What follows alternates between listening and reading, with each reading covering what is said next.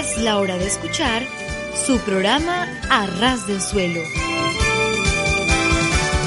Un programa lleno de comentarios acerca de hechos y personajes que marcaron la historia del mundo. Reflexiones espirituales que llenarán tu corazón. Dirigido por el pastor Joaquín Yebra. Quédate con nosotros en A Ras del Suelo.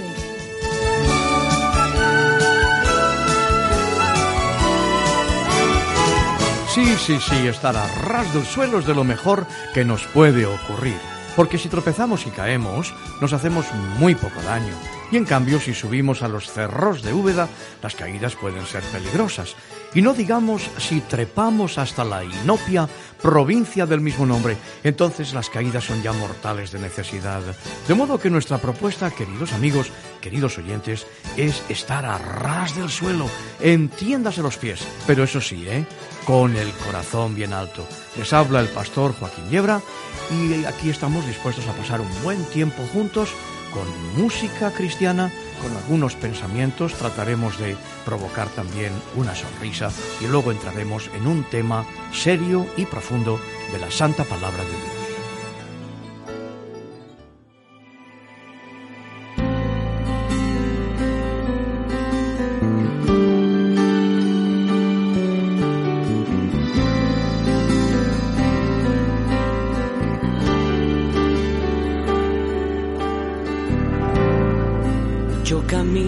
Falta aún por recorrer. Dime por qué estás cansado. Es en tus fuerzas y tú lo sabes muy bien.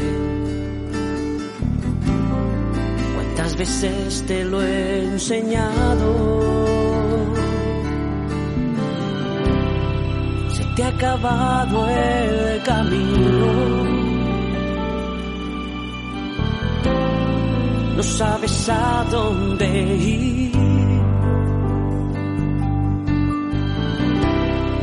Es que donde tú terminas,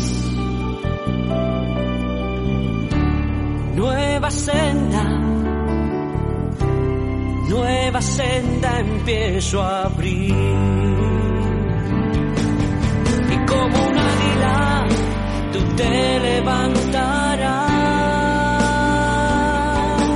Mi Santo Espíritu aliento te dará y entenderás que no es en tus fuerzas cuando alcances la victoria, viendo mover en ti mi gloria la honra a quien el triunfo a ti te dio.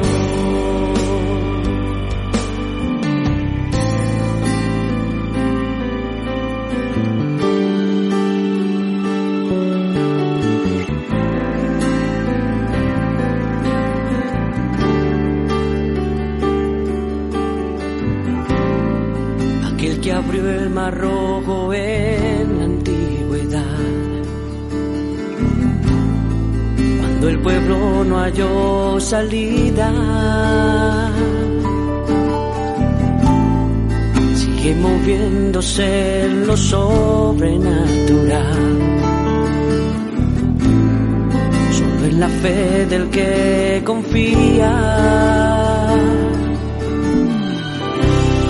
Se te ha acabado el camino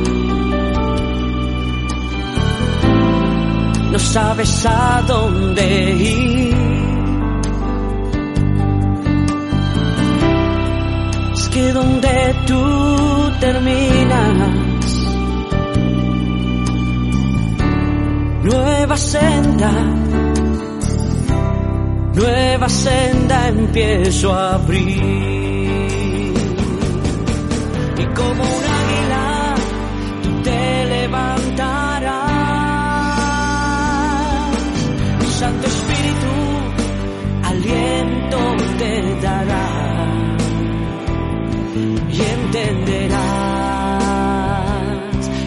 en tus puertas cuando alcances la victoria, viendo mover en ti mi gloria, darás la honra a quien el triunfo a ti te dio.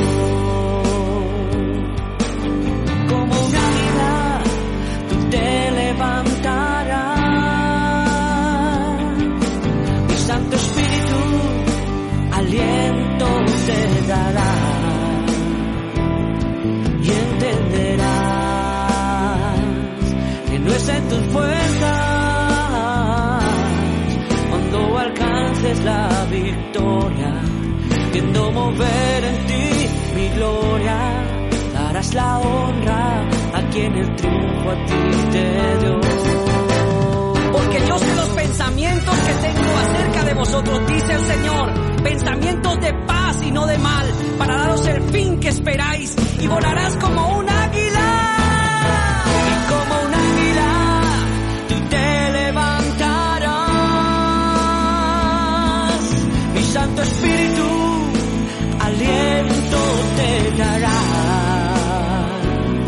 Y entenderás que no es en tus fuerzas cuando alcances la victoria, viendo mover en ti mi gloria, darás la honra a quien el triunfo a ti te dio.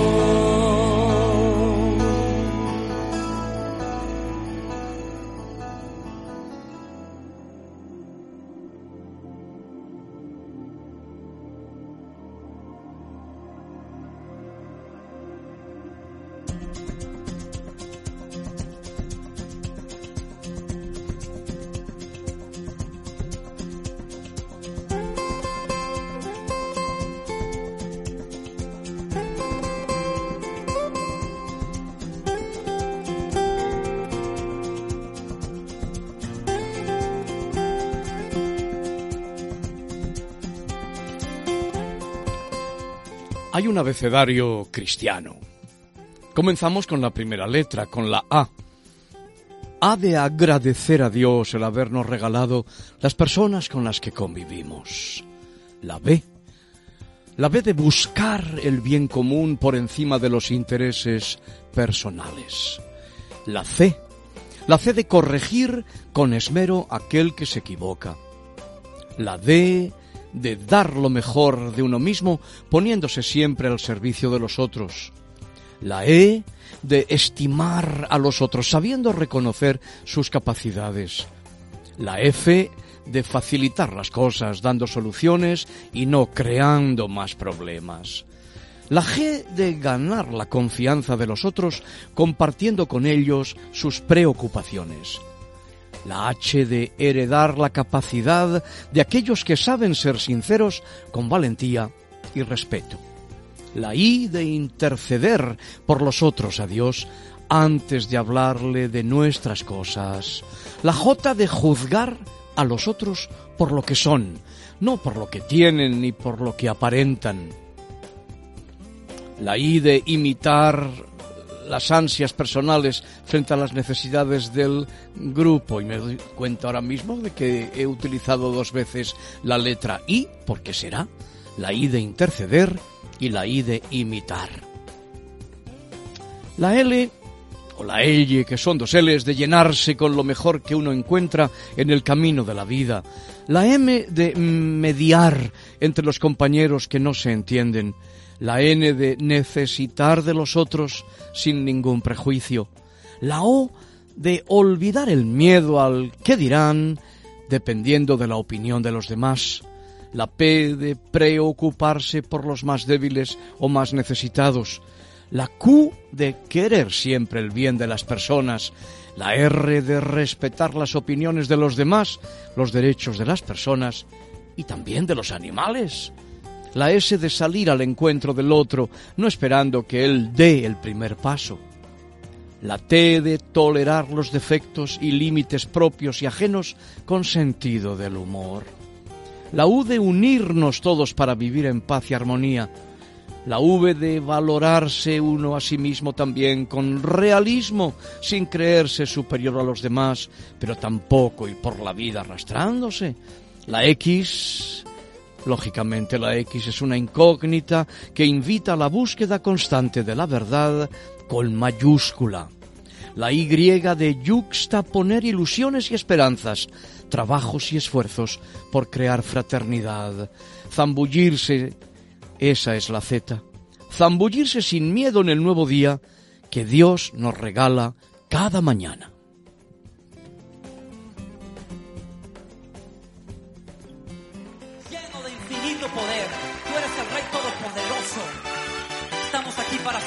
para levantarte, levantarte un trono en medio de las naciones. Vamos ahí.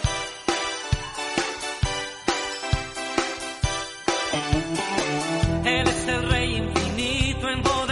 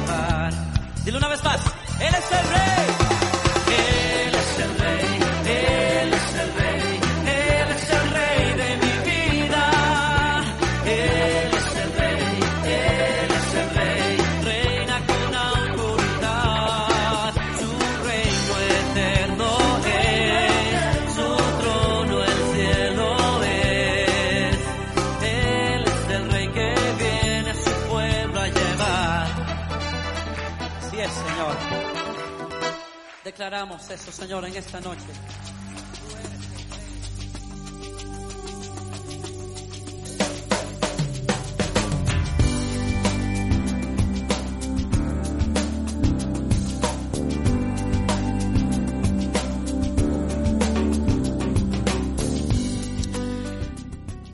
Yo voy a leer unas frases y voy a pedirte que en tu corazón, cuando escuches la palabra lavarse, tú la cambies en tu corazón por otras acciones, como por ejemplo orar, por ejemplo asistir a los cultos de la iglesia, leer la Biblia u ofrendar.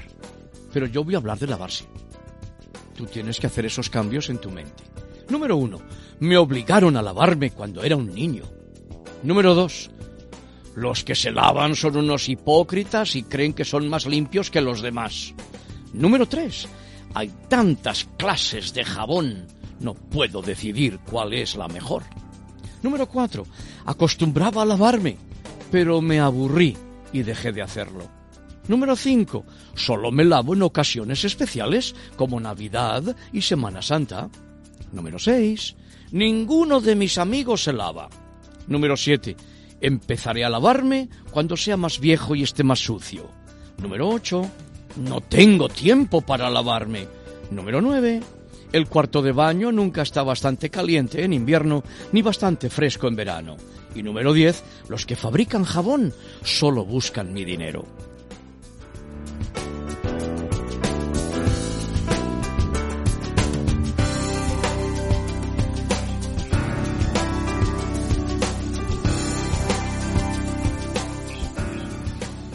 Una vez un hombre en su automóvil por una larga y muy solitaria carretera, cuando de pronto su auto comenzó a detenerse hasta quedarse estático.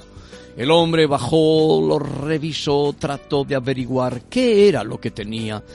Pensaba naturalmente que muy pronto iba a ser capaz de detectar la avería, de encontrar el desperfecto que tenía su automóvil, pues hacía muchos años que lo conducía sin embargo, después de mucho rato, se dio cuenta de que no encontraba la falla del motor.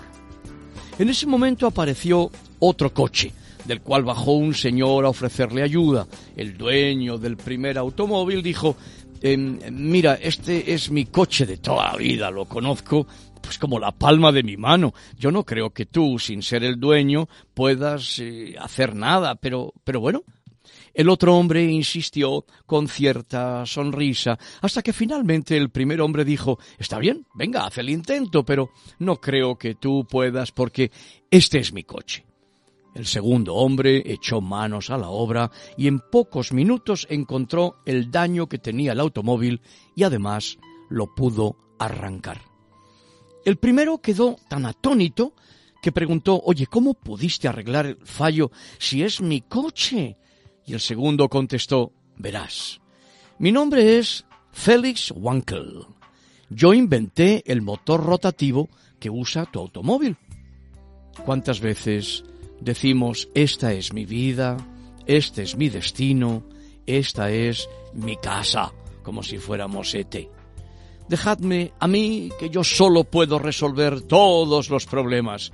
Y al enfrentarnos a los problemas, al enfrentarnos a los días difíciles, creemos que nadie nos podrá ayudar porque esta es mi vida.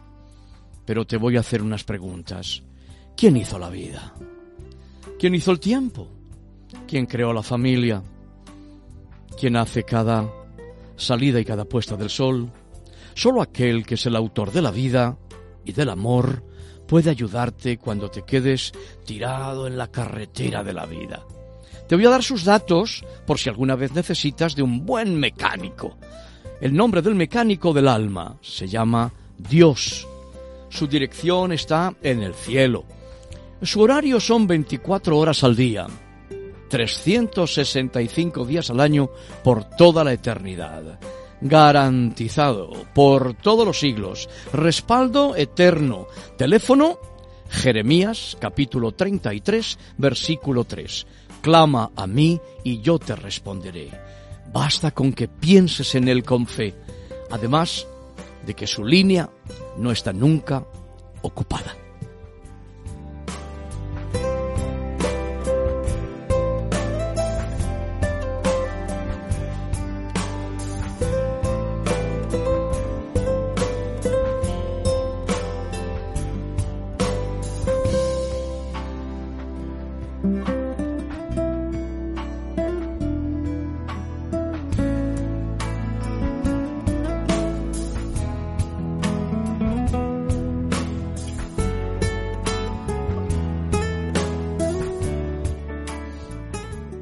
Seguramente que todos nosotros conocemos la historia de Noé, la historia del arca de Noé.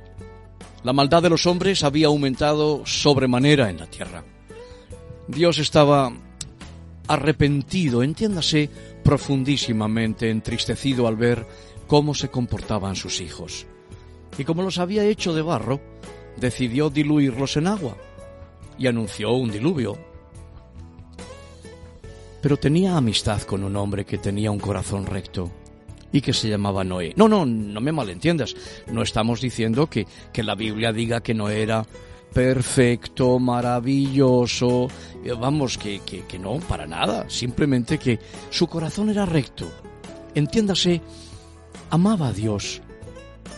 No vivía solo para sí. Intercedía por los suyos. Y quería hacer la voluntad de Dios en todo momento. Con todos los fallos propios de la naturaleza humana. Pero su corazón no era perverso. Noé no se había pervertido había hallado gracia delante de Dios. Cuando leemos el texto, comenzando en el capítulo 6 de Génesis y continuando por el capítulo 7 y el 8 y el 9, pues tenemos todo el relato de la construcción del arca. Fue tremendo porque no había llovido todavía sobre la tierra. La forma en que la tierra se regaba era por un vapor que surgía de la tierra y en aquellos días la tierra estaba cubierta por las aguas superiores, era una especie de invernadero, una etapa de la historia de la tierra muy predominantemente vegetal. Noé siguió al pie de la letra las instrucciones que Dios le dio. Fue puntual en todas las cosas, y así este carpintero construyó el arca y pasó de la primera tierra que fue juzgada por Dios mediante agua a la tierra segunda en la que hoy vivimos. Y yo creo que la historia de Noé es importante en muchos sentidos. Creo que nos enseña que es muy importante ser puntuales a la cita y no llegar después de la hora fijada para la salida. Recordemos que todos somos diferentes, pero que todos estamos en el mismo barco. Em, planifica tu futuro. Pero acuérdate de que la voluntad de Dios está por encima de toda nuestra planificación. Mm, ten presente esto, no estaba lloviendo cuando Noé comenzó a construir el arca.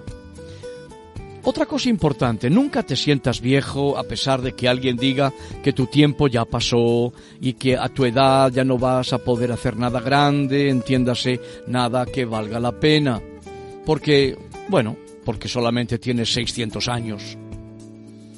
No hagas mucho caso a los criticones, continúa con el trabajo que Dios te ha encomendado y déjales a ellos en la grada, en el graderío, en el tendido, contemplando, son contempladores. En todo lo que hagas y todo lo que construyas, procura hacerlo con alta calidad, a pesar de que no seas un profesional, al buscar compañía para tu viaje en la vida, busca, busca uno que verdaderamente sea afín a ti. Habrás oído muchas veces decir que los polos opuestos se atraen. Eso es verdad en la física, pero quiero decirte otra cosa. En las personas esto no es necesariamente así, porque los polos opuestos no van a lograr nunca mucho. Imagínate que dos personas están en una barca de remos y uno rema en un sentido y otro en el otro. Además, tienes que encontrar una pareja que también tenga tu misma espiritualidad, para que juntos os animéis a seguir caminando para poder llegar al arca. Si sientes que tu progreso espiritual es lento, no te desesperes. Mm, más que rapidez, lo que Dios quiere es perseverancia. Mira, las tortugas estaban a bordo junto con los caballos en el arca de Noé. Los linces y otros animales veloces estaban también junto a las tortugas. Aunque al principio te sientas solo y recibas burlas, a la larga esto tiene su recompensa. El tratar de vivir la palabra de Dios siempre recompensa. No desprecies los esfuerzos que hacen los más sencillos por lograr algo. Recuerda una cosa importantísima, el arca fue construida por amateurs, el arca de Noé fue construida por aficionados, mientras que el Titanic fue construido por tremendos profesionales. Pero el arca llegó a su destino y el Titanic, en su viaje inaugural, se fue de patitas al fondo. Dios nos ama a todos y quiere que todos se salven, pero solamente se salvará aquel hombre, aquella mujer que haga la voluntad de Dios. Y Dios solamente mandó construir un arca. Y los que lo amaron, obedecieron. Y nosotros, si amamos a Dios por habernos salvado por el sacrificio de Cristo, debemos construir esa arca, no andar cada quien construyendo la suya, porque no nos gusta la entonación de Noé, o dónde se marca la raya en el pelo o las corbatas que usa. No importa cómo sea la tormenta en la que tú estés, si permaneces con Dios, siempre habrá para ti un arco iris esperándote.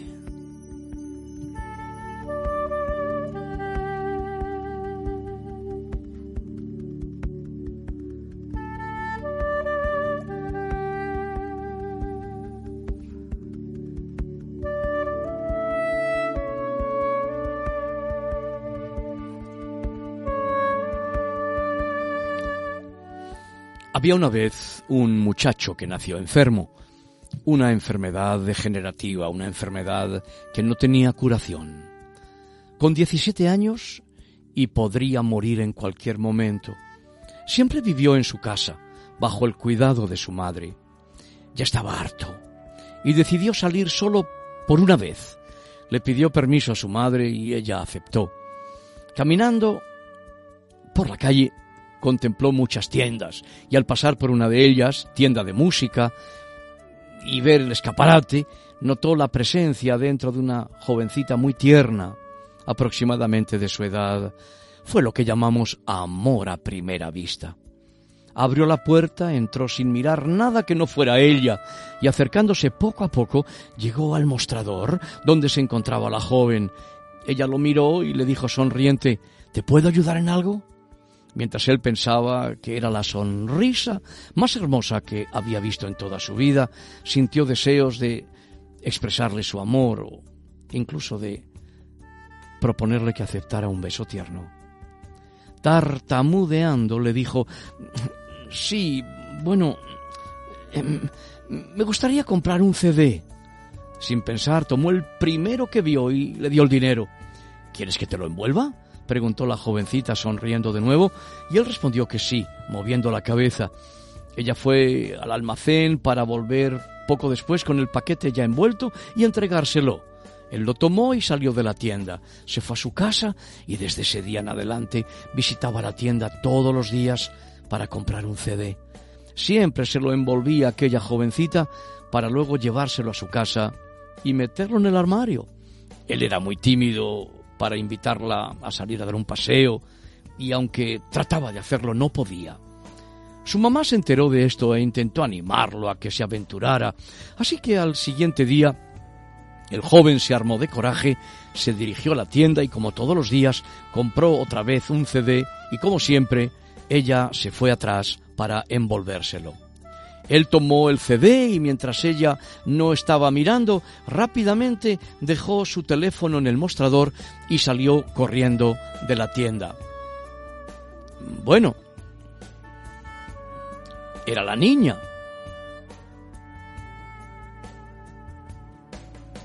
Preguntaba por su hijo. Y la madre, desconsolada, comenzó a llorar mientras decía, ¿es que no lo sabes? Mi hijo murió ayer. Hubo un silencio prolongado, excepto los lamentos de su madre. Y más tarde, la mamá entró en el cuarto de su hijo para recordarlo. Entonces la mamá decidió empezar por ver su ropa. Abrió el armario y para su sorpresa se topó con montones de CDs envueltos. Ni uno solo estaba abierto. Le causó curiosidad ver tantos y no se resistió. Tomó uno de ellos, se sentó sobre la cama para verlo y al hacer esto, un pequeño pedacito de papel salió de la cajita plástica. La mamá lo recogió para leerlo. Decía así, Hola, eres muy guapo. ¿Quieres salir conmigo? Sofía. De tanta emoción, la madre abrió otro y otro, y cada CD contenía un pedacito de papel y todos decían lo mismo. No esperes demasiado para decirle al Señor que eres pecador. No esperes demasiado para decirle al Señor que estás dispuesto a darte la vuelta, a dejar el pecado a la espalda y a entregar tu corazón a Jesucristo, quien dio su vida por ti en la cruz del Calvario, donde llevó tus pecados y los míos. En cada cajita de la vida hay un papel que dice, te amo, te amé y te amaré, y di mi vida por ti. No dejes los paquetitos de la vida sin abrir. Atrévete a abrirlos y lee el mensaje de Dios para tu vida. Él te ama. Te ama a ti, no a otro. Como te ama a ti. Y al otro le ama como al otro le ama. Con un amor a la medida. Y con un amor que solo espera que tú digas, heme aquí, Señor. Heme aquí.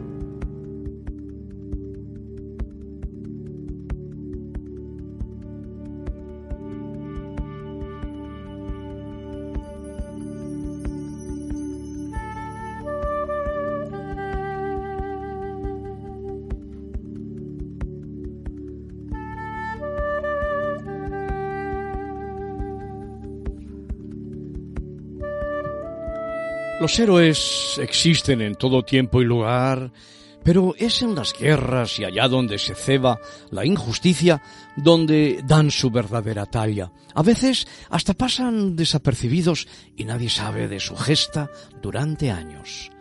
Ángel Sanz Briz, un joven diplomático español destinado en la Embajada de Budapest durante la Segunda Guerra Mundial pertenece a esta última categoría de hombres de acero. Su nombre es desconocido y solo unos pocos se han preocupado de recordar lo que hizo. Salvó la vida de más de 5.000 judíos jugándose el puesto, la carrera y por descontado, la vida.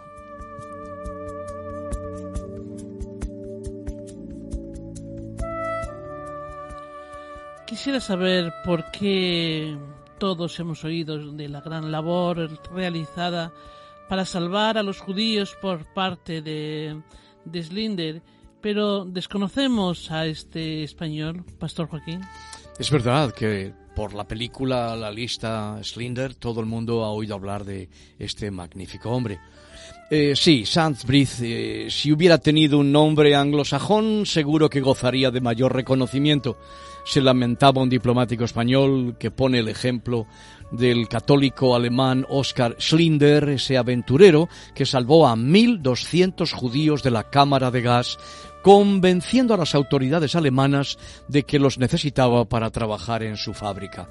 La historia de Schlinder fue llevada al cine, como todos sabemos, por el director eh, cinematográfico norteamericano Steven Spielberg, el mismo judío también, lo que ha dado a conocer el nombre del industrial alemán por todo el mundo. A falta de un Spielberg que catapulte el nombre de Sans Brits, muchos españoles desconocen también que su compatriota, al igual que Schlinder o que Wallenberg, pues goza del título de Justo de la Humanidad otorgado por el gobierno de Israel. La mayoría de los españoles puede desconocer también que este zaragozano Sans Brits figura junto a Schlinder y Wallenberg en el Museo Yad Vashem de Jerusalén, donde se honra la memoria de los seis millones de judíos europeos asesinados por los nazis y sus colaboradores durante aquel horrendo Tercer Reich. ¿Y quién fue Ángel Sanz esa es una magnífica pregunta, María José. Pues mira, procedente de una familia de comerciantes y de militares, Sanz Brits concluyó sus estudios poco antes de iniciarse la Guerra Civil Española, como sabéis, entre los años 1936 y 1939, y comenzada la guerra se enroló como voluntario en las tropas del general Franco como conductor de camiones del cuerpo del ejército marroquí. En el año 1939 fue destinado como encargado de negocios en el Cairo, hasta que en el año 1943 fue trasladado a la legación española en Budapest. Desde su puesto, pues puso en práctica todo tipo de estratagemas que consiguieron que miles de judíos escaparan de una muerte segura a mano de los nazis. Pues eh, es triste que en Hollywood no se, no se acuerden de, de quienes no tienen pues eh, determinados apellidos, ¿no es cierto? Pues sí, porque mira, 1.200 judíos salvados por Spielberg, 5.000 y pico de judíos salvados por este español. No se trata ya de comparar cantidades, sino de reconocer eh, multiplicó por cinco la lista de Slinder, pero en Hollywood nunca le harán una película porque en Hollywood jamás se acuerdan de los que se llaman Sanz o Pérez o Martínez o, o cualquier otro nombre, o Yebra Serrano, vamos, quiero decir. Pero hagámoslo nosotros, se lo merece. Y, y, para tal menester vamos a emplear un magnífico artículo de don Fernando Díaz Villanueva del periódico Libertad Digital que nos ha autorizado a utilizarlo. En el mes de marzo de 1944, yo nacía en septiembre de aquel año, la guerra estaba perdida ya para el Tercer Reich. Los rusos avanzaban decididos por el este y al otro lado del Canal de la Mancha se utilizaban todos los preparativos del gran desembarco de Normandía. Ante tal sombrío panorama, el cabo Adolfo Hitler, yo digo cabo porque es que nunca alcanzó otra graduación, con todo mi respeto para los cabos, que yo también lo fui en el ejército español, pues el amigo, el amigo, em, bueno, amigo no, todo lo contrario, este pájaro de mucho cuidado decidió invadir Hungría, el único país de Centro Europa que se había librado de la zarpa nazi entró para saquear y dar buena cuenta de una próspera y centenaria comunidad judía que aún permanecía intacta. Las deportaciones dieron comienzo con el despuntar de la primavera. Todos los judíos húngaros fueron obligados a registrarse, a bordarse en la solapa la estrella de David y casi de seguido a embarcar en trenes de ganado que los llevarían hasta el sur de Polonia, hasta Auschwitz. En Hungría no hubo guetos, no fueron necesarios. Mientras el gobierno pro-alemán de Miklos Horthy colaboraba de no muy buena gana con los nuevos amos del país, el cuerpo diplomático se estremecía con los pogromos, las persecuciones por las calles, los campos de tránsito que los nazis húngaros de la Cruz Flechada instalaron para concentrar a los judíos antes de su envío al matadero, y en la legación española, que no era ni mucho menos sospechosa de flirtear con los aliados, el encargado de negocios, Miguel Ángel de Mugiro, escribió a Madrid escandalizado por los registros, las palizas y otras especialidades de la casa que los miembros de las SS practicaban con sumo deleite. Eh, ¿Se conocía en Madrid lo que, lo que se tramaba en Hungría, Pastor Joaquín? Pues mira, en Madrid yo creo que conocían a la perfección lo que tramaba el amigo alemán en Hungría, porque un año antes Federico Oliván, secretario del embajador español en Berlín, había escrito al Ministerio de Asuntos Exteriores pidiendo permiso para ayudar a los pocos judíos que iban quedando con vida en el Gran Reich alemán.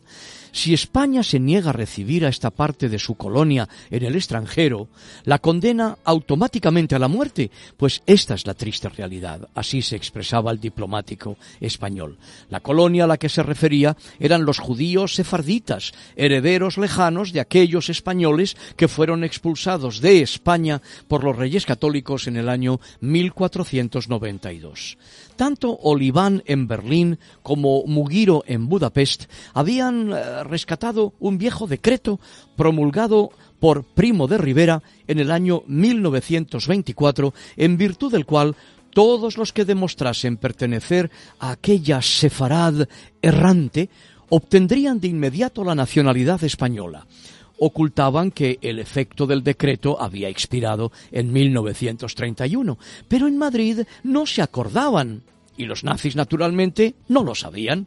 Mugiro se agarró a él para solicitar a las autoridades húngaras la protección de los judíos españoles. El problema es que en Hungría los sefarditas, lo que se dice estrictamente sefarditas, había muy pocos. Eh, no daban ni para, ni para llenar un tren, ni para llenar un tren. ¿Y qué hizo entonces Sans Pues eh, eso no le arredró. Él se mantuvo en sus treces eh, e informó a Madrid del oscuro porvenir de la desventurada comunidad hebrea.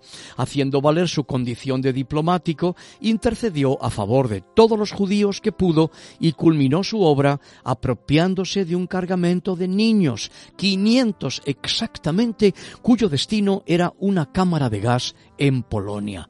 Consiguió visado para todos y los despachó a Tánger, que por entonces era algo parecido a una colonia española.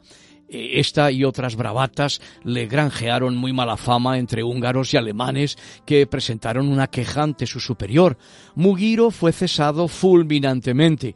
El puesto se lo quedaba su secretario, que no tan casualmente estaba metido en el ajo del salvamento a granel de judíos. Se llamaba Ángel Sanz Brits, zaragozano, 32 años, una mujer hermosa y una niña recién nacida.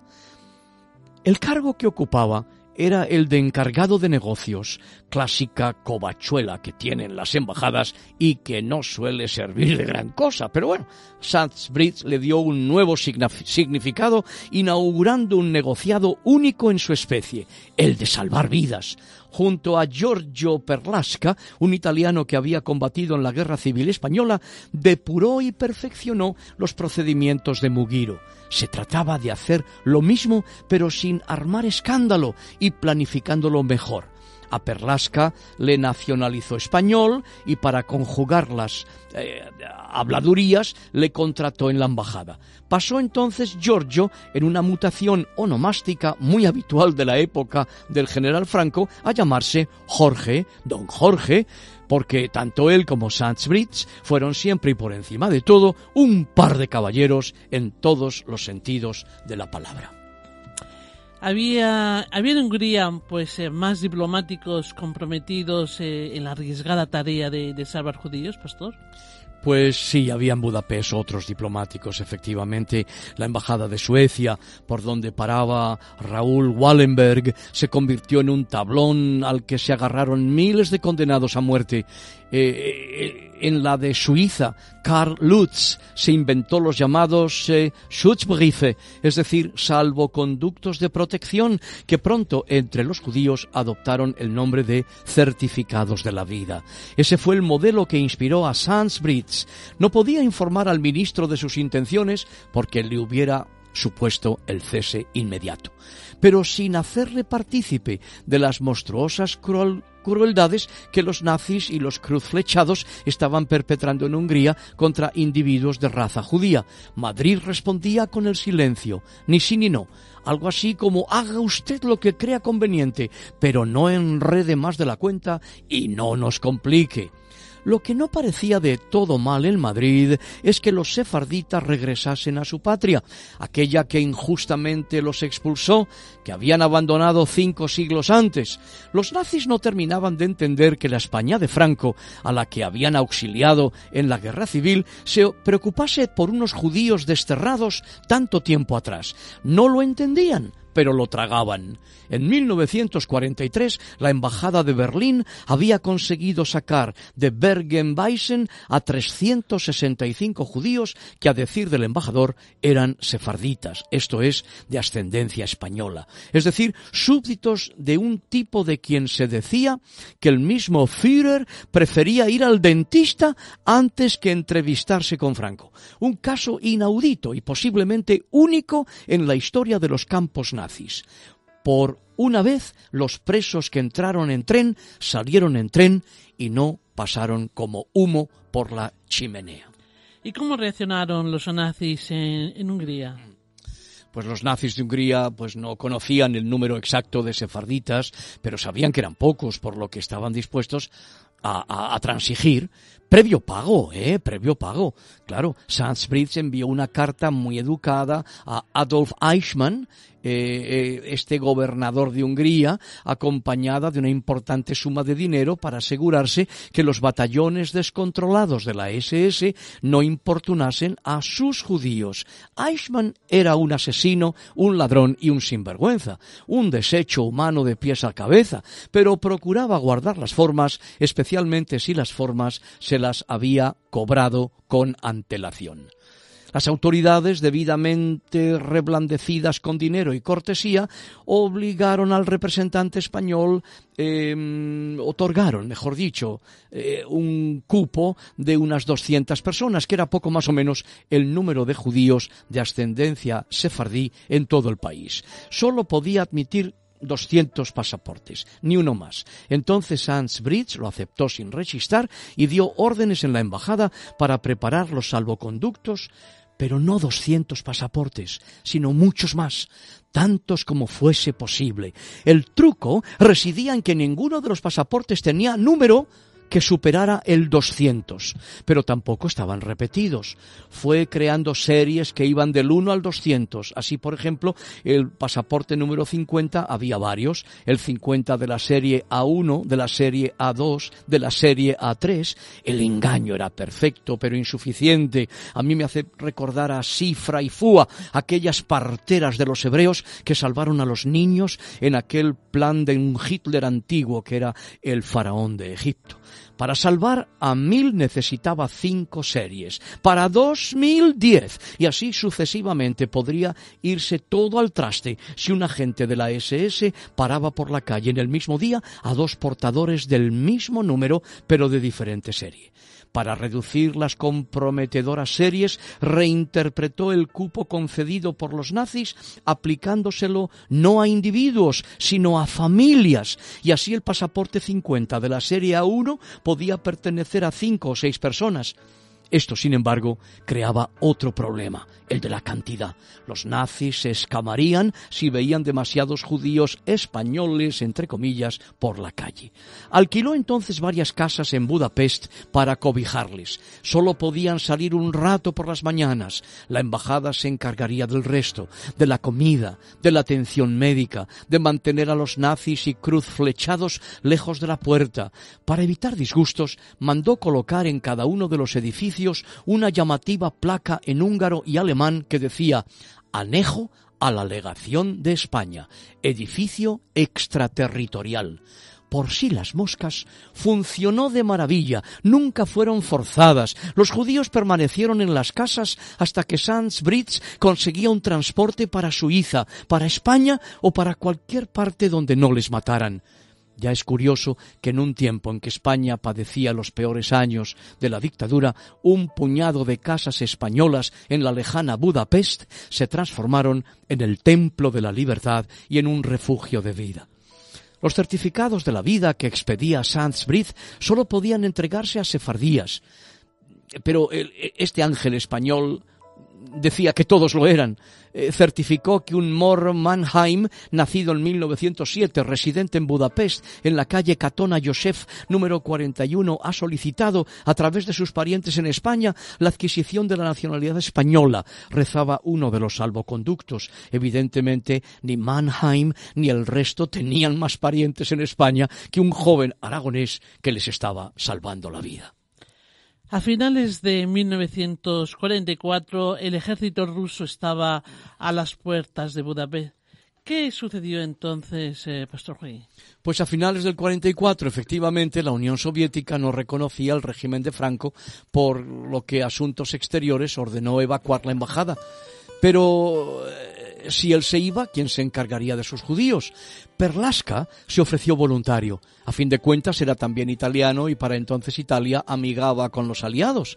Como Perlasca carecía de título, se lo inventó conchavado con Sans Brits, falsificó el nombramiento de embajador de España en Hungría y se presentó ante el gobierno húngaro como el nuevo hombre de Franco en Budapest.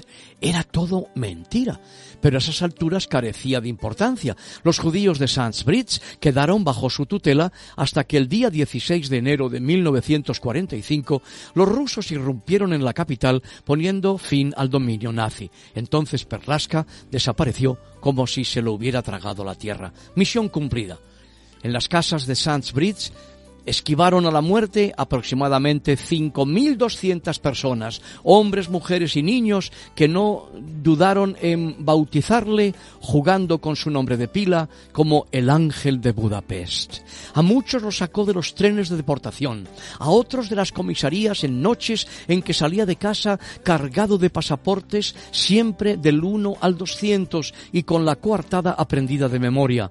Para los nazis eran apestosos sefarditas para Sandsbridge, simples seres humanos cuyo derecho a la vida era sagrado. De vuelta a España, el diplomático no recibió ni felicitación ni censura.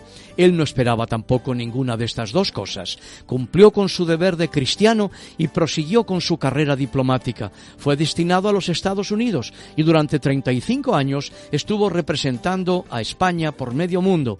Murió en el año 1980 como embajador de España en el Vaticano ha pasado a la historia como Schlinder español, aunque en justicia Oscar Schlinder debiera llamarse más bien el Sans Brits alemán. En 1991 el gobierno de Israel reconoció su labor otorgándole la dignidad de justo entre las naciones e inscribiendo su nombre en el muro del Jardín de los Justos en Jerusalén. Años después el gobierno húngaro honró la memoria de este español descubriendo una placa frente al Parque de San Esteban en Budapest, en la fachada de una de las casas que Sanz Brits alquiló como cobijo para sus judíos.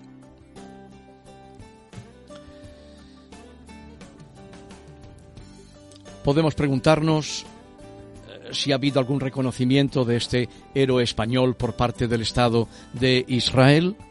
Pues mira, con motivo del 50 aniversario del Holocausto en el año 1995, el gobierno húngaro rindió homenaje a la labor de este funcionario español, descubriendo una placa colocada en uno de los edificios que sirvieron de albergue y refugio a los judíos. Como he dicho, al acto asistieron el entonces ministro de Asuntos Exteriores español, Javier Solana, y la viuda de Bridge, doña Adela Quijano. Budapest era una ciudad maravillosa, una de las más elegantes de Europa, dijo la viuda del diplomático que vive en Madrid. Poco podíamos imaginar, añadió, los horrores que iban a ocurrir más tarde. Adela Quijano abandonó Budapest a principios del año 1944, poco después de dar a luz a Adela la mayor de sus cinco hijos. Sans Brits permaneció allí solo, porque era su obligación, afirmó la viuda. Aunque bastante desconocido en España, Sanz Brits trabajó en colaboración con el diplomático sueco Raúl Wallenberg, al que se atribuye la salvación de unos 40.000 judíos húngaros. Wallenberg, que entonces tenía apenas 30 años, consiguió convencer al Ministerio de Asuntos Exteriores sueco para que lo enviasen a Budapest con la sola misión de salvar judíos. Hecho prisionero por las tropas soviéticas que tomaron Hungría a principios de 1945, se cree que Wallenberg murió en una prisión de la URSS después de la guerra. Algunos pueden preguntarse qué significan los 1.200 de Slinda, los 5.200 de Sanz Brits o los 40.000 de Wallenberg entre los 6 millones de judíos que fueron asesinados y los 600.000 judíos húngaros que fueron eliminados por los nazis, esos 6 millones de europeos. La respuesta quizás la da una sola línea del Talmud. Quien salva la vida de un hombre, salva al mundo entero.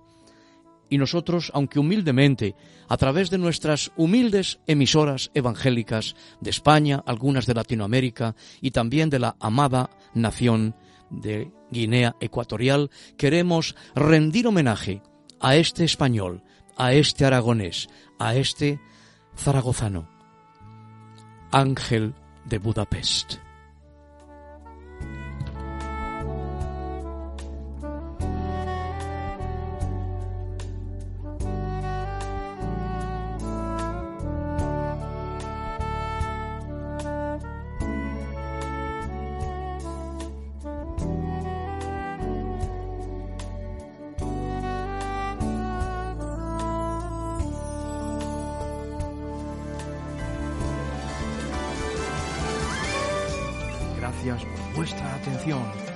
Pasado un buen tiempo juntos. Volveremos a encontrarnos, será con el favor de Dios y será naturalmente a ras del suelo. Entiéndase los pies, pero con el corazón bien alto. Hasta entonces, que el Señor os bendiga y os guarde. Adiós.